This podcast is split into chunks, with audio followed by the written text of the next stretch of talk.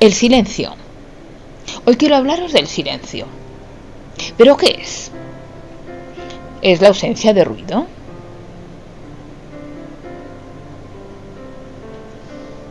Estamos constantemente rodeados de ruido. Parece que no podemos vivir sin él. Pero a veces el ruido es demasiado estrenduoso. Existe lo que se llama contaminación acústica. Nos hemos acostumbrado al ruido que lo hemos incorporado en nuestra vida diaria y muchas veces ni lo oímos. Es común los bloques que viven cerca de una estación de tren que se hayan acostumbrado al ruido de los trenes. Lo han incorporado en su cerebro y parece que no lo oyen.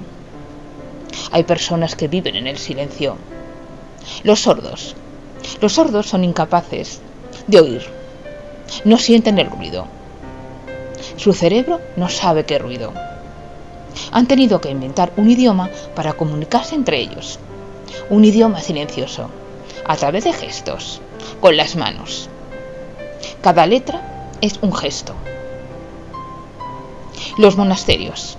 Los monasterios normalmente viven en silencio.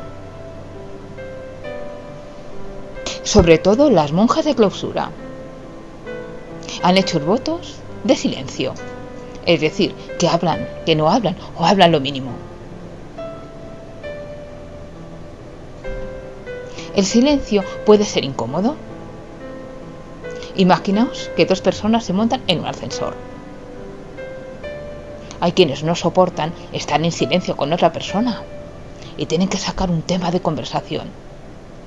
Normalmente son conversaciones vacías de contenido, conversaciones superfluas, conversaciones absurdas. Se utiliza el tiempo. ¿Qué frío hace? ¿O qué calor hace? ¿A qué piso vas? No hay conversación más allá. Cuando una pareja discute y decide callarse porque está enfadada, se impone un silencio. Un silencio incómodo. El silencio es muy frágil, más que el propio cristal se rompe con el más mínimo ruido. El silencio muchas veces significa paz. El reencuentro con nosotros mismos nos ayuda a pensar, a resolver problemas, porque no nos distrae nada, no nos distrae el ruido. A veces, el silencio provoca tristeza. Cuando una persona vive sola y llega a su casa, todo es silencio no hay ni un ruido y representa soledad. Entonces, ¿qué hace la persona? Para animarse, para tener compañía, enciende la televisión, enciende la radio, mira el móvil, se pone a hablar por teléfono. Necesita compañía, aunque no esté físicamente con él.